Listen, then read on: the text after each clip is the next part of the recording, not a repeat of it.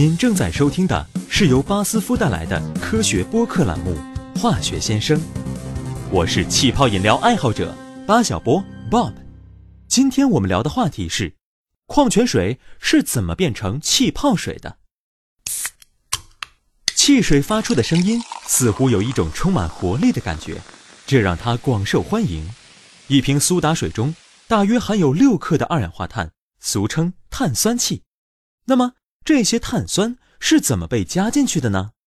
这一切得从二氧化碳 （CO2） 和水 （H2O） 这两种化学成分说起。二氧化碳是种无色无味的气体，被加入到矿泉水中后，它会和水分子结合成为汽水。专业人士把这个过程叫做碳酸化。为了确保二氧化碳和水能够充分的结合，以生产足够丰富的气泡。饮料的碳酸化必须在高压的环境下进行。在打开碳酸饮料的一刹那，你一定发现了这个现象：瓶中的压力一旦释放，二氧化碳就会迫不及待地从水里逃出来，发出呲呲的声音。不过，要让这些二氧化碳全部从水中解放，还得花上一段时间。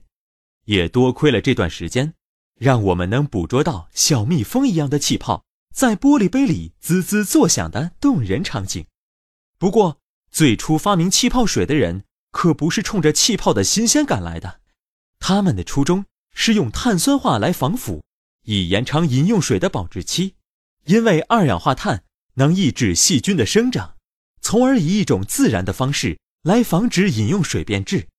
相比青睐各式气泡水的国外人，中国人喝的更多的还是不含气的饮用水。不过，聚会场合的酒水单上如果少了碳酸，气氛会大打折扣哦。试想一下，没了气的啤酒和可乐，你能接受吗？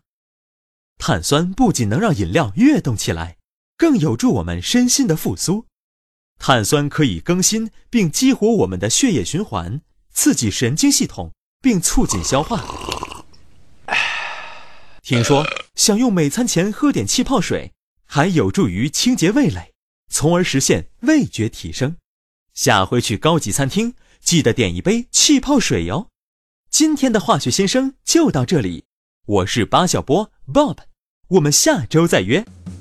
您在日常生活中遇到过哪些化学问题？欢迎向化学先生提问。您可以关注微信公众号“巴斯夫进行时”并留言，或发邮件至 social media。